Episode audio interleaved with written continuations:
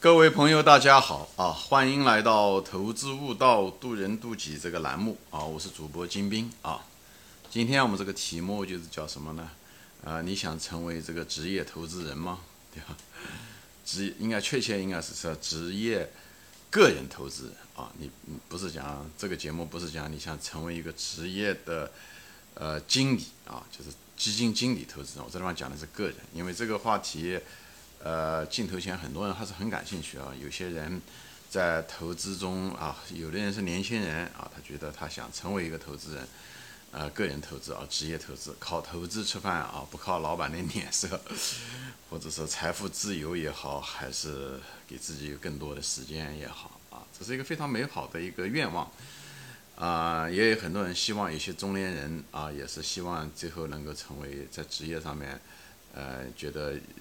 对吧？就是他也希望能够转型啊，无论你是个工程师也好，还是个中层干部也好，还是一个呃国企的一个什么人也好，对吧？就是这个方面还是有很多人这个想法啊。呃，他觉得，但是呢，想成为这个职业的投资人，呃，他有什么要求啊？他有什么陷阱？这些东西呢，就是我借这个节目呢，就谈谈我对这个的看法啊。嗯。我说的不一定准确，也不一定全面啊，但是，呃，我分享分享我的一些呃感悟吧，啊，我的一些感悟和一些陷阱，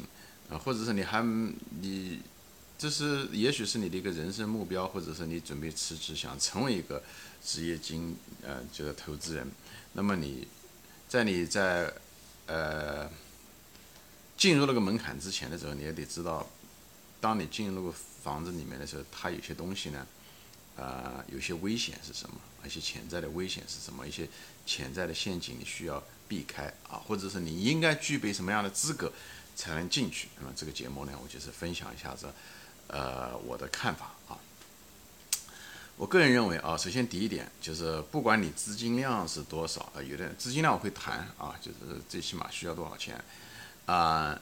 但是最起码有一点啊，你在进入这个的时候，无论你的愿望多么强烈啊，首先你如果真要是成为职业经理人的话，你的第一个前提是什么呢？你的经验必须要到，就是，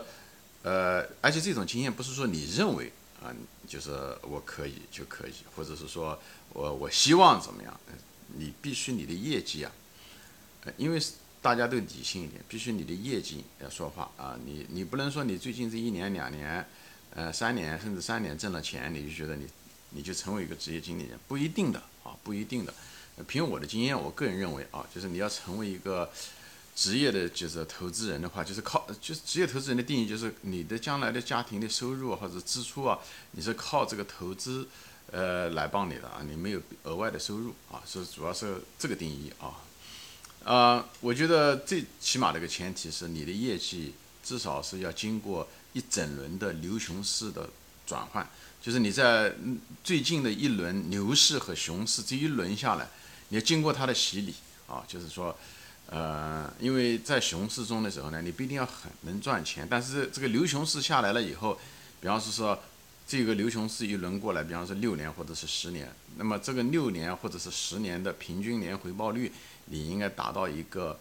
呃合理的范围，比方说百分之十。对不对？你至少要达到百分之十这个样子，你才能够谈到最起码啊，才能谈到说说，哎，我挣了钱。如果这最近这十年一个牛熊市吧，你如果还是亏了钱，或者是只赚了少部分钱，我是建议你不要成为职业投资人。投资这个领域不是说你越勤快，它跟做企业办企业不一样，不是说你越勤快花的时间越多就你一定挣钱啊。有的时候你越勤快。可能越赔钱，比方盯盘，对吧？你你可能全职了以后，你反而容易盯盘，盯盘你反而股票握不住，啊，最后盯盘最后操作的越多，亏的钱，嗯，频率越快，因为你那个东西如果是长期是不挣钱的话，那那频率越快的话，那是赔钱的速度会越快。你还不如那个你买了以后还不怎么看盘，最后的股票反而涨上去了啊！你工作期间可能不准在电脑上面啊，或者是不能玩手机啊，那反而你把那个好的股票还握住了，所以这个。投资跟你的勤奋程度不是成正比啊，当然了，取决于你你用是嗯，你把你的勤奋用在哪个地方，就是选对事情做。比方说，你花很多时间去研究企业、研究公司啊，或者是呃，看一些财务报表啊等等这些东西，那这可能就用对了地方啊。你如果把这个大多数时间，呃，二十四小时都拿来盯盘啊，当然了，股市也不可能二十四小时都开着。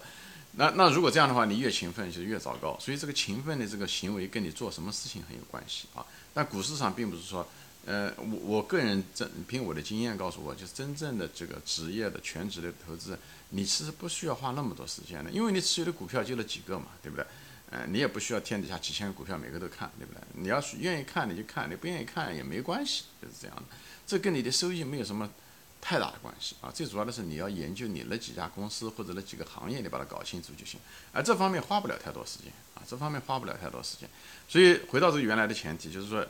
这最起码的，你从经验的角，从能力圈的角度来说吧，啊，至少这一年这一轮啊，这个牛熊市的转换，你要，呃，牛熊市吧，你要能够平均这一轮下来啊，整个的周期，你至少应该。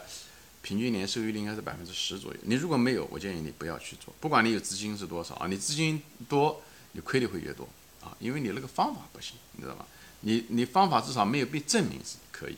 所以呢，不代表说你经历了这个牛熊市一定行，但是没有是肯定不行。所以这是个必要前提啊，这是个必要条件的一个前提，对吧？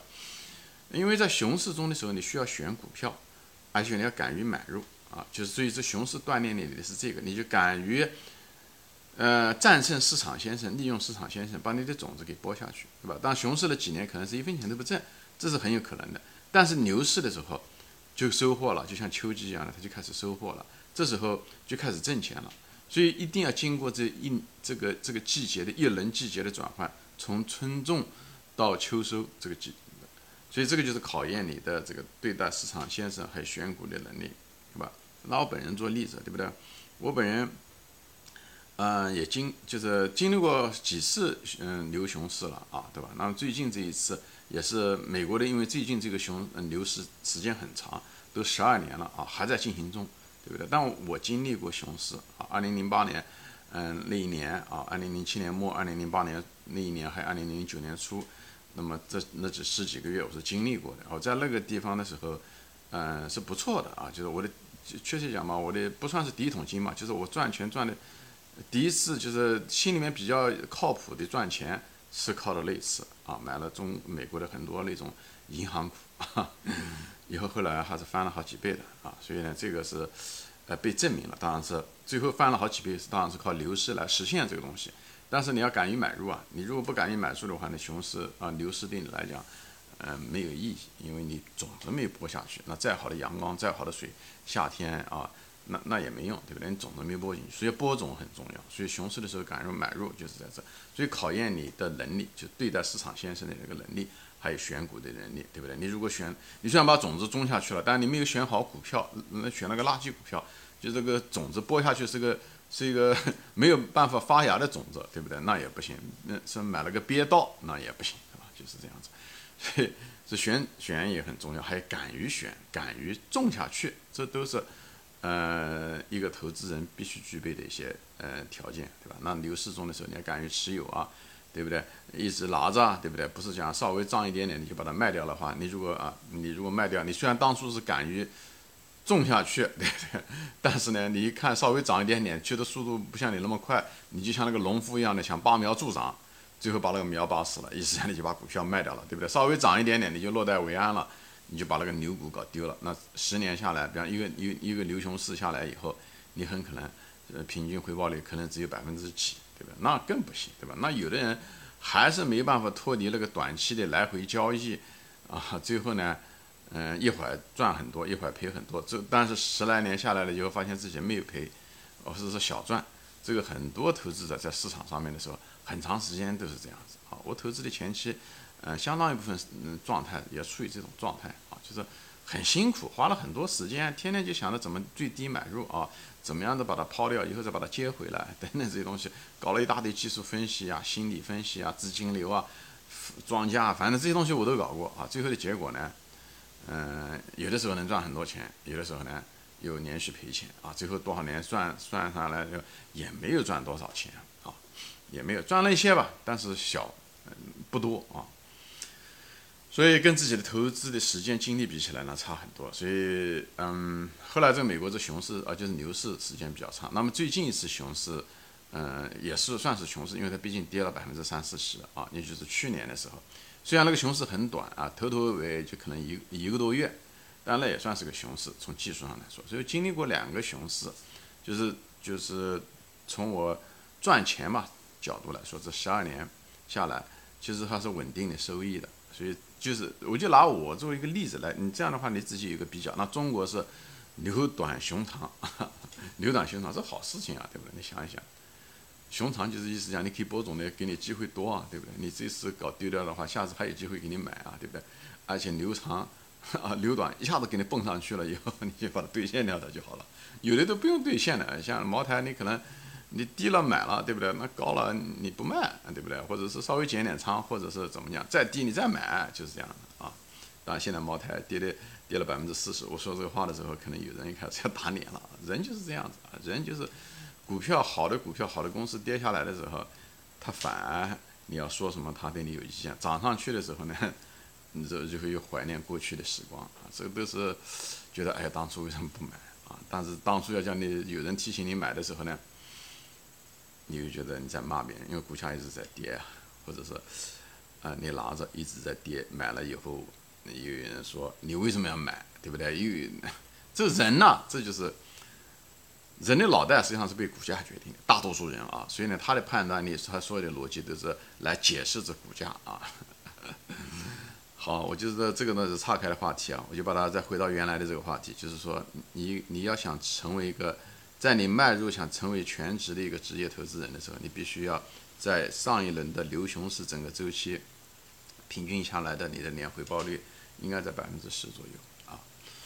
嗯，至少应该是这样子，好吧？那第二个误区是什么呢？有的人想成为就是这个动机啊就不对啊，有的人呢是呢，这是这一些心理误区，为什么呢？有的人是因为工作压力大，嗯，他想成为。职业投资人啊，或者是，呃，他不喜欢听老板的，或者是他觉得他的专业不好，啊，或者怎么样，或者是他就想，嗯，不想有什么太多的拘束啊，这些东西都是我我个人认为，这都是动机不纯啊。我个人认为，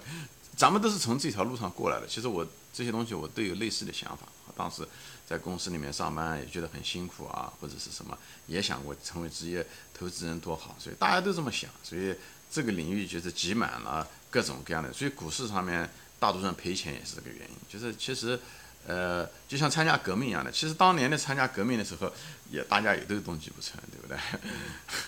对不对？是什么人都有，是不是？有的人是土匪，有的人是这个啊，对不对？就是杀了人啊，对不对？逃难，有的人就是穷，为了一口饭啊参军，对不对？这个都有。但最后的时候，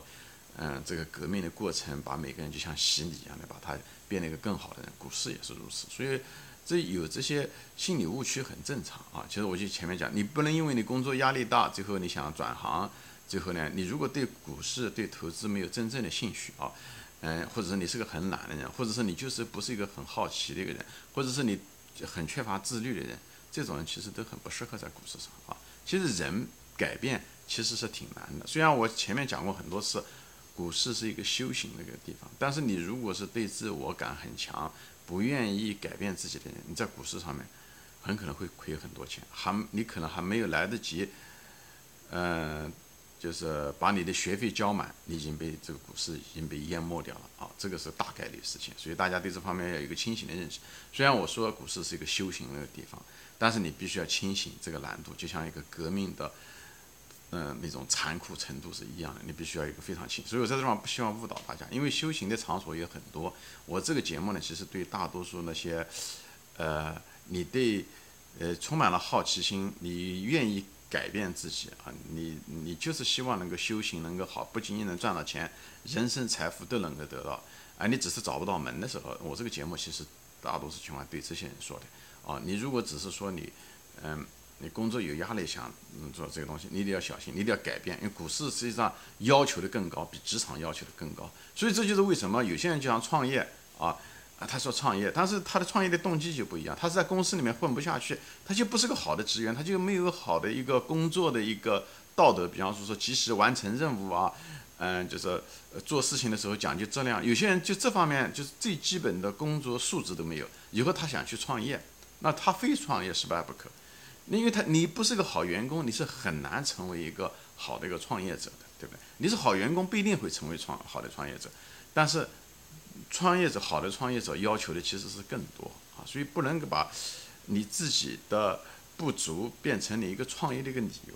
这不行，所以这个又是一个心理上的误区。我在这地方就是，大家呃，所以投资其实想成功的话，更多的是要改变自己，同时呢，你要主动去学习，你要自律等等。其实这些东西要求远远要比一个在公司里面工作要求其实更高。也许他们的方面不一样，但是呢，嗯，这也是一个很重要的一个一个一个方面，好吧？因为我必须把这个东西点到，我知道我说这东西有的人不愿意听。但是确确实是一个大实话啊，就是至少我个人认为是个大实话，所以我必须把这个